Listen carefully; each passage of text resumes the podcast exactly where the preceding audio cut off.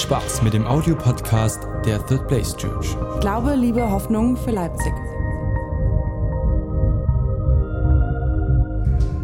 Ich steige jetzt mit euch rein. Ich habe einen ersten Bibelvers mitgebracht aus dem Prediger 3, Vers 8a aus dem Alten Testament. Der Prediger ist ein spannendes Buch.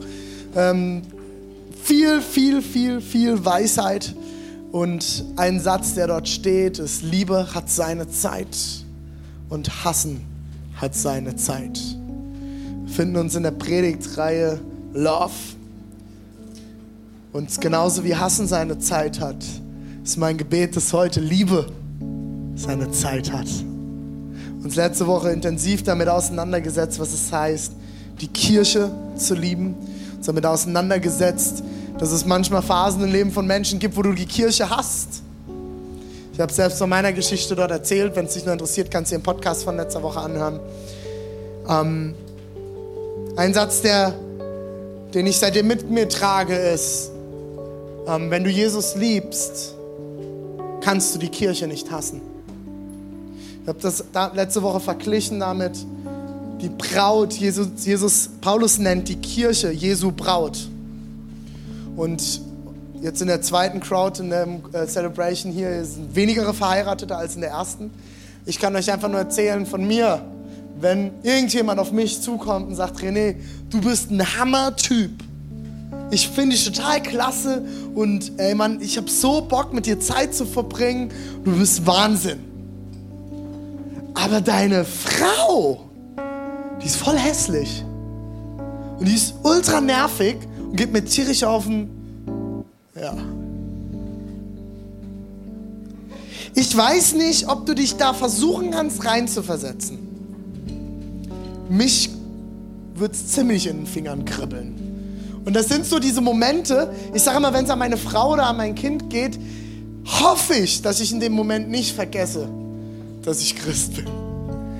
Weil bei meinem Kind und bei meiner Frau ist es auf. Und wenn jemand so über meine Braut redet, muss ich mich ganz schön zusammenreißen. Unser Auftrag ist es, die Kirche zu lieben, so wie Christus die Kirche geliebt hat. Und heute wollen wir einsteigen, was es heißt, Gott von ganzem Herzen zu lieben. Und da will ich euch jetzt mit reinnehmen. Und ich bete kurz noch. Jesus, ich danke dir, dass, dass du gut bist und dass du pure Liebe bist. In Korinther 13 heißt es, dass du die Liebe bist. Und Jesus, ich, wir kommen vor dich und ich bete, Jesus, dass heute unsere Herzen neu erfahren dürfen, was es heißt, dass du uns liebst, damit wir begreifen, was es bedeutet, dich zurücklieben zu können. In Jesu Namen. Amen. Amen. Vielen Dank, Steve. Stevie Wonder. Heute am Piano. So.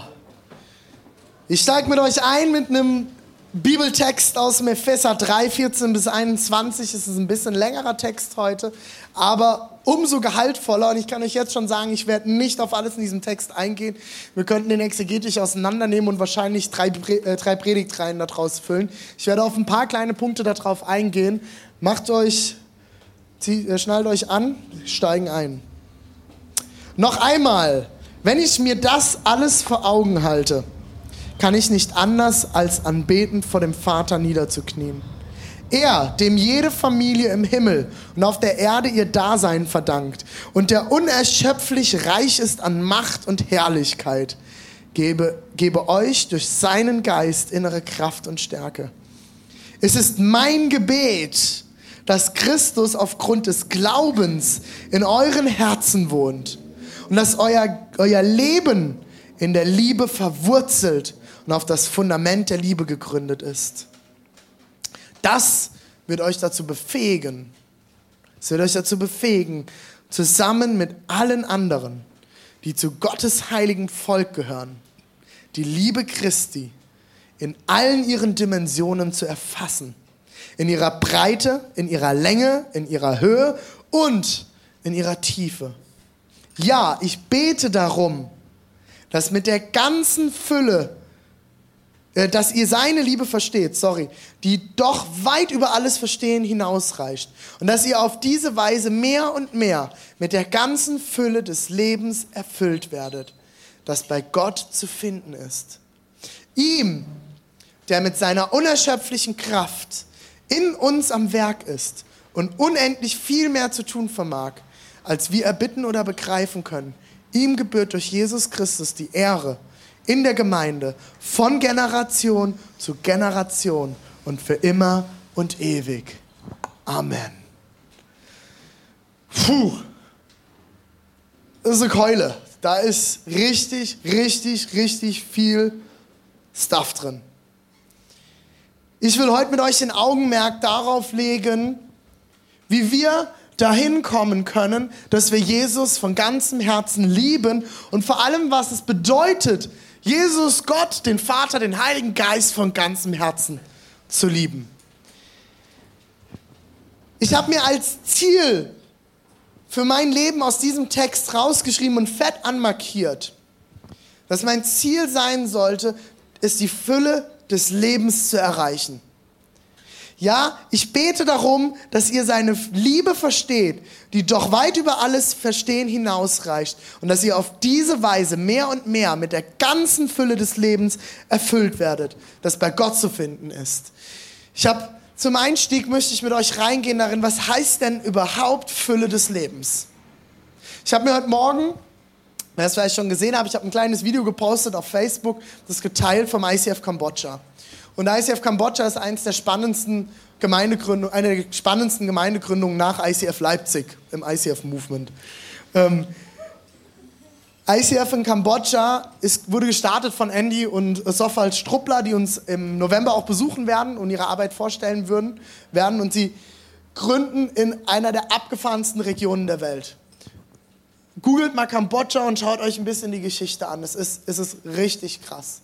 Die fangen wirklich komplett von vorne an. Das Land ist komplett zerstört und runtergewirtschaftet worden in den letzten 100 Jahren. Und ähm, Andy hat heute Morgen ein Video gepostet, äh, wie sie sonntags morgens um 7.30 Uhr mit acht Trucks raus in die umliegenden Dörfer fahren, um die Kinder einzusammeln für die Kids Church. Und das Krasse ist, und es hat mich, ich merke jetzt schon wieder, wie es mich ich krieg da Gänsehaut. Es hat mich so zutiefst berührt, so tief berührt, wie diese Kinder diesem Truck zulaufen. Die fahren mit diesem Truck in das Dorf rein und die Kinder kommen aus allen Ecken, aus allen Himmelsrichtungen, kommen die zusammengeströmt, um auf diesen, Bu auf diesen Truck, auf die Ladefläche hinten drauf zu jumpen, um in die Kirche zu fahren.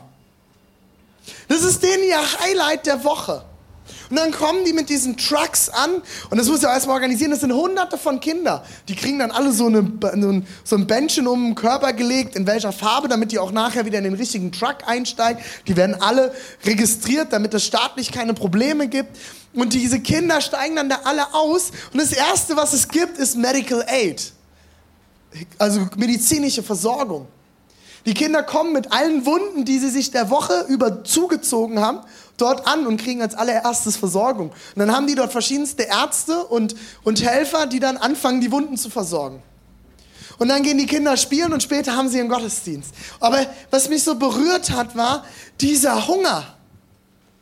Der einzige Moment in der Woche, wo sich wahrscheinlich jemand kümmert wo sie Aufmerksamkeit bekommen, wo sie Liebe bekommen, wo jemand da ist, der an sie glaubt und wo sie Jesus finden können. Und ich habe das gesehen und ich habe gedacht,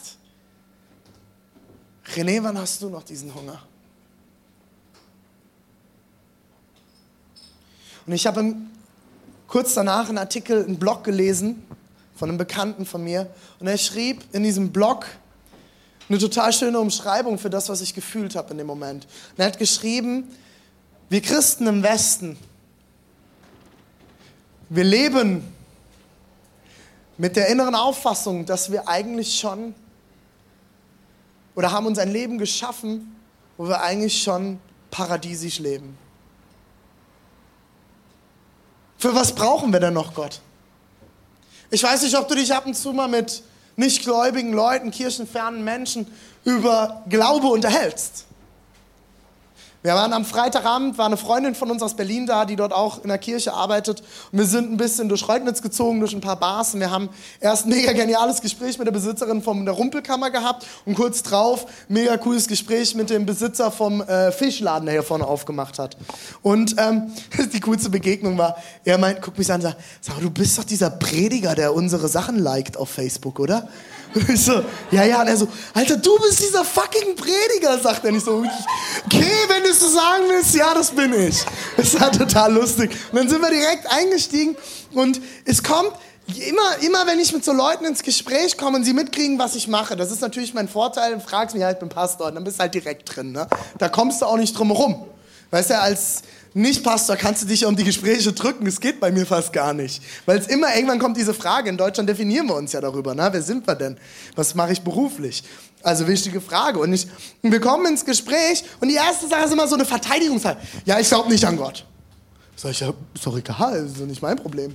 Also kannst du machen. Also nur weil ich Pastor bin, musst du jetzt nicht an Gott glauben, weil ich hier bei dir am Tisch sitze. Und dann kommst du ins Gespräch und frage ich, warum denn nicht? Einfach mal provokant. Ja, ähm, für was brauche ich denn Gott? Für was brauche ich den? Ja, und dann sitzt du da, musst eine Antwort geben. Warum braucht jemand Gott? Und ich merke, dass ich immer wieder in Schnappatmung komme in dem Moment. Weil ich könnte dem natürlich jetzt hier theologische Fakten bringen. Ne? Ja, du brauchst ja Rettung, du bist Sünder. Dann sag mal zu einer Person, die siehst, Sünde? Wir sind im Osten, hier kennt doch keiner Sünde. Das musst du erklären. Das musst du ganz schön hart erklären. Es sei denn, kommst du aus dem Erzgebirge. Aber dann musst du der Person erstmal erklären, was es bedeutet, dass du wirklich Freiheit in Christus erleben kannst. Aber Leute, Leute, ich, ich weiß nicht, ob du so Momente schon mal hattest. Ich krieg Schnappatmung, weil ich dann in Erklärungsnot komme. Und dann muss ich dieser Person, die davon zutiefst überzeugt ist, sie braucht keinen Gott, erklären, dass sie einen Gott braucht. Und dass es einen Gott gibt, der ihn liebt, der, der die Person liebt. Und dann komme ich doch am Ende bei mir persönlich an, weil wenn ich keine Antwort darauf habe für so eine Person, die da vor mir sitzt, warum brauche ich denn Gott? Warum kann ich nicht einfach aus meinem Leben erzählen, deswegen brauche ich Gott? Ich kann doch sagen, hey, du, ich weiß nicht, warum du Gott brauchst, aber ich brauche Gott, weil. Aber warum brauchen wir denn noch Gott? Wir leben doch eigentlich hier im Westen in paradiesischen Zuständen. Wer von uns, ich habe das vor ein paar Wochen in der Predigt gesagt, wer von uns kennt noch wahres Leid? Nicht, wir kennen psychisches Leid, aber dass du nicht weißt, ob du morgen was zu essen auf dem Tisch hast? Was passiert, wenn du einen Unfall hast? Kannst du dir ein Krankenhaus leisten? Pff, zahlt die AOK. Wir sind in der Lage, wo es uns so gut geht, dass wir uns, glaube ich, ganz neu damit beschäftigen müssen, warum wir Gott brauchen. Und in diesem Bibeltext geht Paulus darauf ein, dass wir die Fülle, die ganze Fülle des Lebens nur in Gott finden können. Aber was ist denn diese Fülle? Ich habe doch, hab doch Fülle von Essen, ich habe Fülle von Klamotten, ich habe Fülle von allem. Was ist die Fülle, die ich nur in Gott finden kann? Ein sehr, sehr schöner Moment und ich hoffe, ich darf das, Heike. Ein ganz, ganz toller Moment war vor ein paar Wochen. Ich bin in die Küche gekommen und Heike stand ganz hippelig in der Küche. Und, äh, und sie sagte, René, ich bin total verliebt in Jesus. Und ich habe wie geil ist das denn? Ich bin so verliebt in Jesus. Und ich habe gedacht, oh man, was ist denn hier los? Was geht denn ab? Ich habe vor ein paar Jahren eine ähnliche Situation erlebt mit einem jungen Mann, der bei mir in der Studentenarbeit zum Glauben gekommen ist. Und der ging, genau wie Heike, die hat dieses Ich liebe Jesus, der hat das so verstanden und ging mega steil durch die Decke, hat sich von Drogen losgesagt, hat einen krassen Lebenschange gemacht. Und dann habe ich mit, mit einem Mann so einem weisen, älteren, also eher mehr weiß als weise, ähm, Christen bei mir in der Gemeinde geredet. Und er, und ich habe ihm davon erzählt, wie, wie sehr ich mich daran freue, dass dieser Kerl Jesus kennengelernt hat. Und er guckte mich an, der hatte schon ein paar Christenjahre auf dem Buckel und guckte mich an und sagte, René, ja, warte mal ab, der kommt auch schon wieder runter. Und es ist nicht das erste Mal, dass ich sowas gehört habe. Und vor ein paar Wochen rief mich, habe ich mit einem Pastor telefoniert und ähm, der hat eine Gemeinde, die schon ein bisschen gestanden hat, nicht erst äh, zwei Jahre am Start wie wir. Und er hat einige ältere Christen auch in seiner Gemeinde. Und er sagt dann irgendwann so zwischendrin, als wir uns ausgetauscht haben, René, klar, für dich ist es einfach. Du hast eine junge Gemeinde, das sind alles junge Leute, die sind voll on fire. Weißt du, ich habe lauter Leute, 40, 50 plus. Zeig mir immer noch einen Christ, der mit 40 noch für Jesus brennt. Und ich habe da gesessen und es ging mir so, bam. Ich gedacht, das da, nein. Und es hat mich zutiefst ins Gebet getrieben in dem Moment, wo ich gesagt habe, Jesus, ich will Tag für Tag neu dafür beten, dass dieses Feuer und die Liebe, die du für mich bereit hast, nicht aufhörst. Und die Offenbarung spricht davon, ihr habt die erste Liebe verlassen. Ich weiß nicht, ob du schon länger mit Gott unterwegs bist. Wenn du schon länger mit Gott unterwegs bist, hattest du vielleicht so einen Startmoment mit Gott. Vielleicht bist du aber auch schon mit Christentum aufgewachsen und du hast es mit der Muttermilch bekommen. Und für dich gab es nicht so einen Startmoment. Vielleicht hattest du aber irgendwann mal so einen Moment, du wusstest genau, hey, ich gehe mit Gott. Ich mache mein eigenes Ding. Ich lasse mein Elternhaus hinter mir, die mir beigebracht haben, Gott zu lieben. Und ich mach, jetzt muss mein eigenes Ding mit Gott machen. Und Johannes spricht in der Offenbarung, wir sollen zu unserer ersten Liebe zurück. Ich hoffe, dass ich immer wieder dahin zurückkomme, Heike, was du mir in dem Moment dort gesagt hast. Du gesagt hast, du kannst gar nicht mehr anders als Jesus lieben. Du gehst, du, du fragen dich, fragen Leute, was ist mit dir los, Heike? Und du sagst, ich liebe Jesus. Und die denken, du spinnst. Und dir ist es egal. Weil du einfach Jesus liebst. Weil du Jesus Liebe erfahren hast. Und das ist was, wo ich mit euch jetzt reingehen will. Wenn du Jesus von ganzem Herzen, wenn du Gott von ganzem Herzen lieben willst, musst du erfahren haben, was es heißt, dass Gott dich liebt. Und das ist nichts, was hier oben passiert. Es tut mir leid, liebe gebildete Deutsche, die heute vor mir sitzen, liebe Studenten, das passiert nicht hier. Wie viele Gemeinden kenne ich, die sitzen voll mit Wasserkopfchristen? Die haben so ein Bibelwissen, aber kriegen es nicht in die Füße. Die Gemeinde bleibt stehen, es passiert kein Wachstum, die Leute werden, ich spüre keine Liebe. Es ist verurteilend, es ist, es passiert nichts mehr. Das Beispiel schon mal gebracht, aber es sind immer wieder neue Leute da. Was passiert, wenn du viel isst, aber nicht auf Klo gehst? Paulus vergleicht uns als Kirche immer wieder mit einem Körper. Der Körper vergiftet sich selbst. Du fängst dich an, um dein Gift im Körper zu drehen. Du fängst dich an, um dich selbst zu drehen. Ich bete, dass wir eine Kirche werden, die nicht anfängt, sich um sich selbst zu drehen und im eigenen Gift schwimmt, wo wir uns gegenseitig mit Bibelstellen bombardieren und mit unserem Wissen bombardieren, sondern ich bete, dass wir eine Gemeinde sind, so wie Paulus hier betet für Ephesus für die Christen in Ephesus, die die Liebe Christi in ihrer Tiefe, in ihrer Weite, in ihrer Höhe immer mehr verstehen.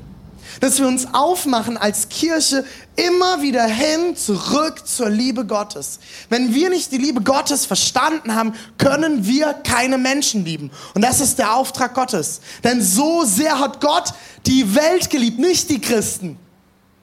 So sehr hat Gott die Welt geliebt, dass er seinen einzigen Sohn gab. Und Leute, wie oft hast du diese Stelle schon gehört? Wenn du nicht aus der Kirche kommst, cool, dann hast du es noch nicht gehört. Aber alle anderen, wie oft habt ihr diese Stelle schon gehört?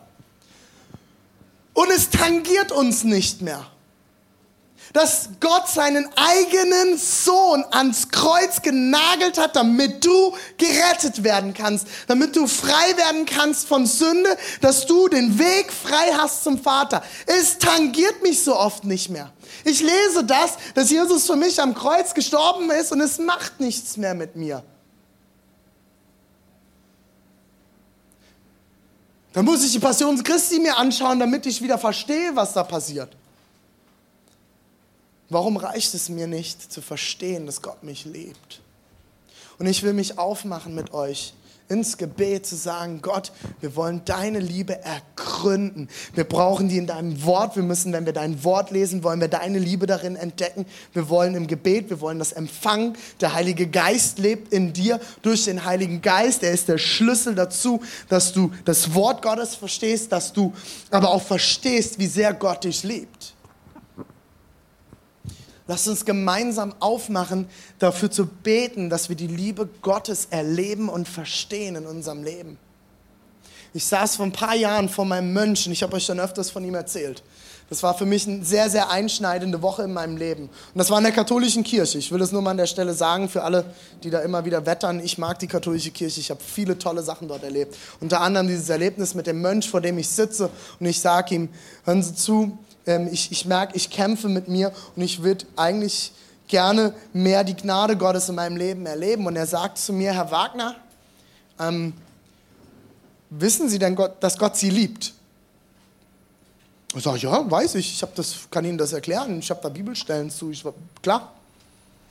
Und dann sagt er, nee, nee, nee, nee, nee, nee, nee, nee, nee, nee, nee. Sie verstehen mich falsch, es geht nicht darum, dass Sie das wissen. Es geht nicht darum, dass Sie mir das erklären können.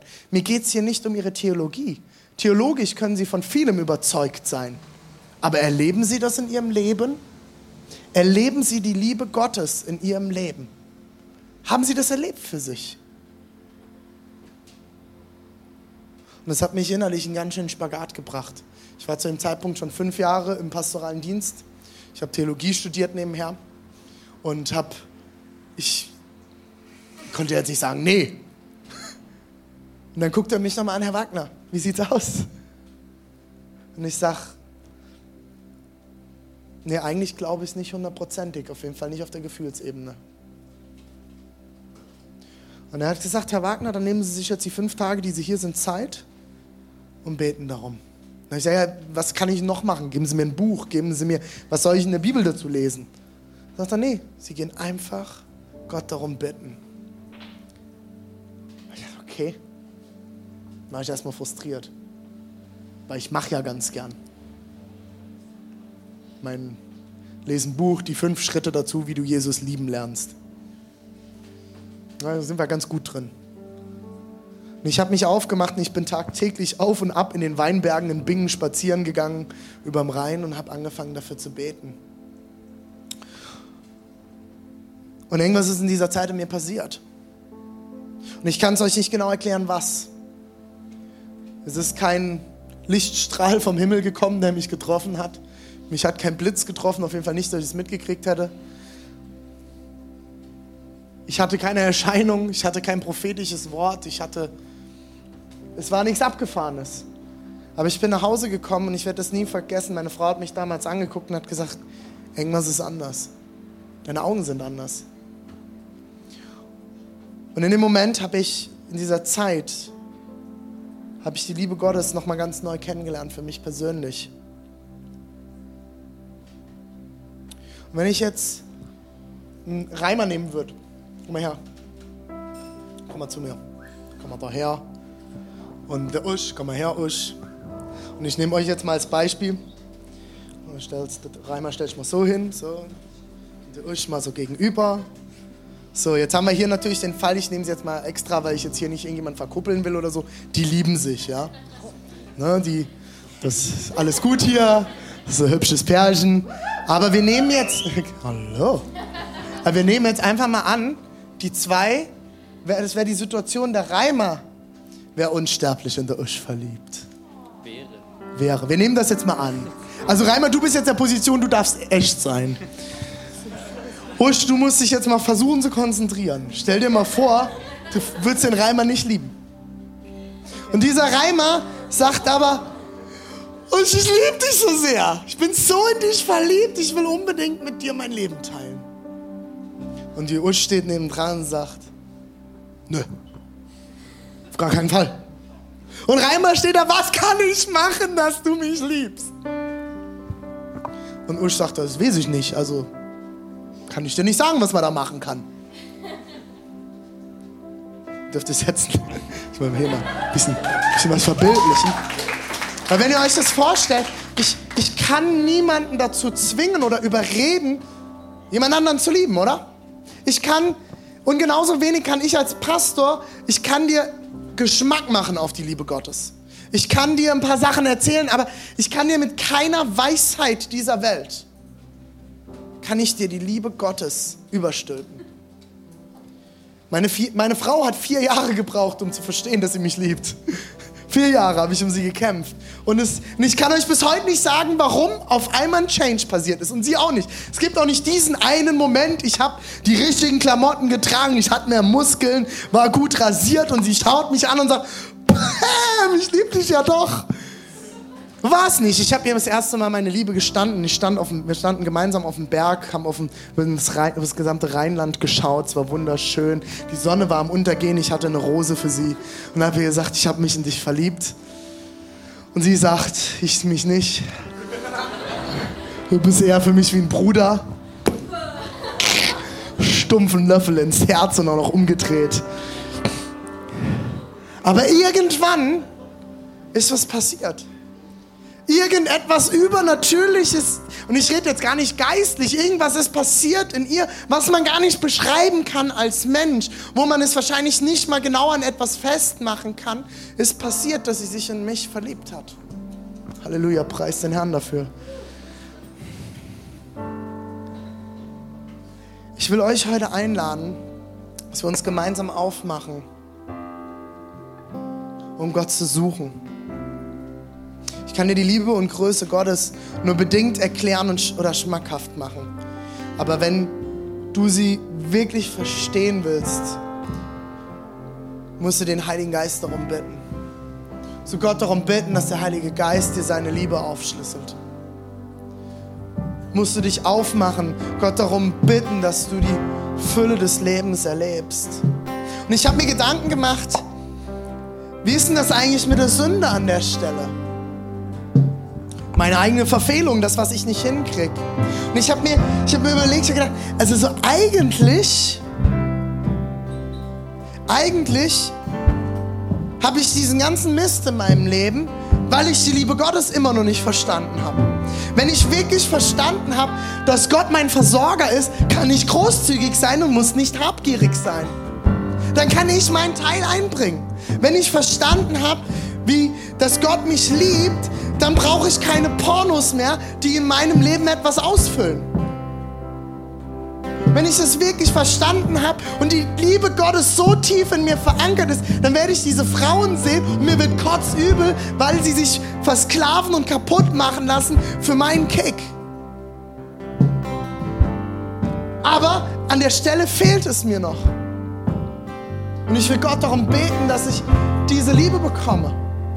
Dass ich nicht nur die Liebe für mich und für ihn bekomme, sondern dass sie darüber hinausgeht. Wie viele Ehen und Freundschaften gehen kaputt, weil wir nicht die Liebe Gottes 100% verstanden haben und in uns tragen. Weil wenn ich das, ich habe mit so vielen Paaren und Ehepaaren haben wir Gespräche gehabt und es ging an so vielen Stellen ging es darum, dass die einzelne Person sich um sich selbst dreht. Mein Partner muss doch mir dies und das und dort und bla. Der ist nicht da für mich, der macht das nicht und dies. Wenn ich die Liebe Gottes 100% verstanden habe, geht es mir nicht um mich, sondern um den anderen. Wie oft lügst du, weil du nicht verstanden hast, dass Gott dich liebt? Steuerhinterziehung. Gibst du alles an bei deiner Steuer? Warum nicht? Wenn Gott dein Versorger ist, wird das in der Hand. Wie ist es mit deinem Nachbar, deinem Chef, deinem Arbeitskollege, der ein Sack ist? Wo du so einen Hals kriegst, wenn du ihn siehst. Wenn du Gott hundertprozentig liebst, wirst du Augen für die Menschen kriegen, die nicht deine eigenen Augen sind. Und Leute, ich sage das nicht aus einer Position hier, ich hab's verstanden, kommt bei mir vorbei, ich bringe euch's bei. Überhaupt nicht. Ich, ich sage das immer wieder, ich bin als Pastor genauso auf dem Weg wie ihr. Ich habe nur das Vorrecht, eine gute Stimme zu haben und laut reden zu können.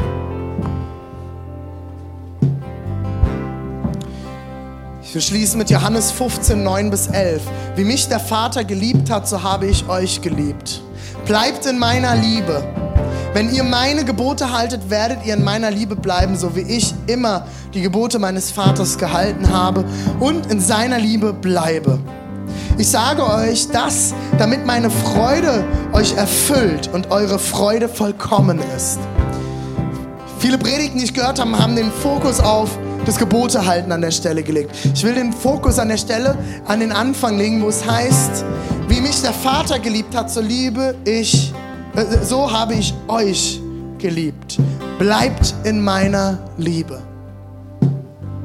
Ich will dich heute einladen, dich auf den Weg zu machen, die Liebe Gottes für dich zu ergründen. Nur dadurch kannst du zurücklieben.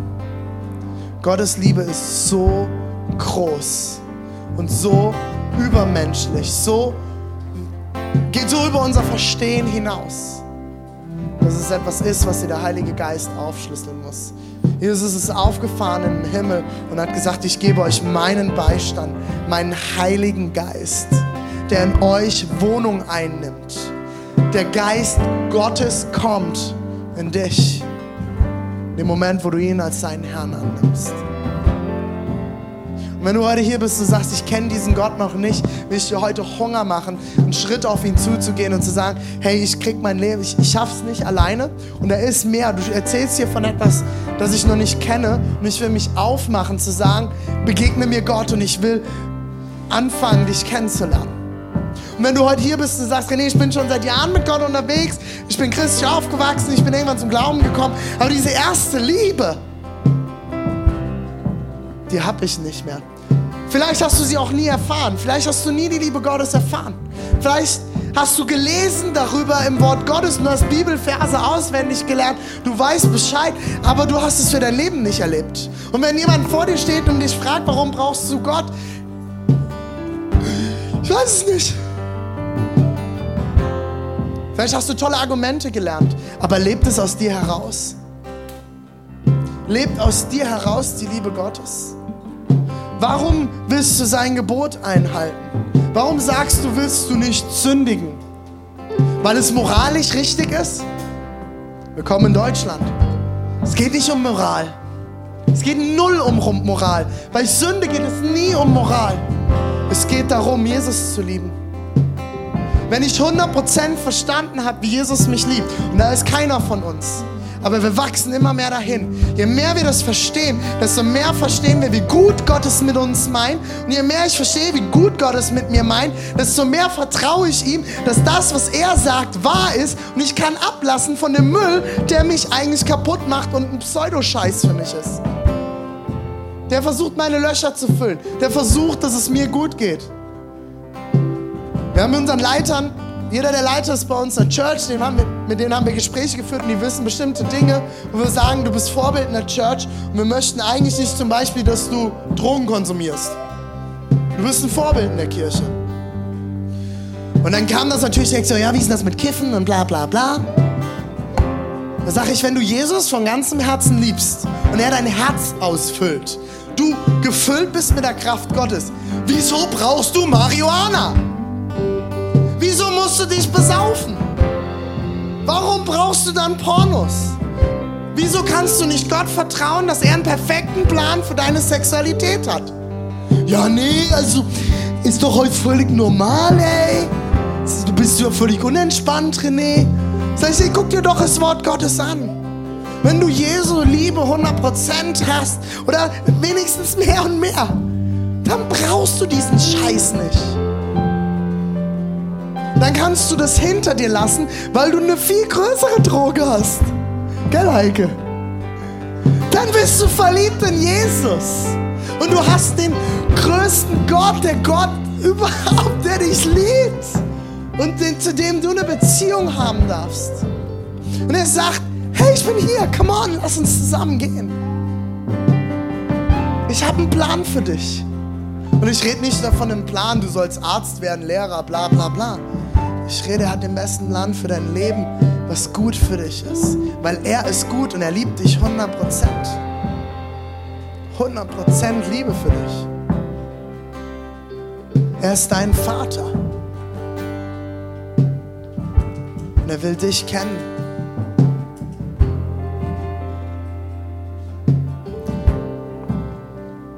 Lass uns gemeinsam aufstehen.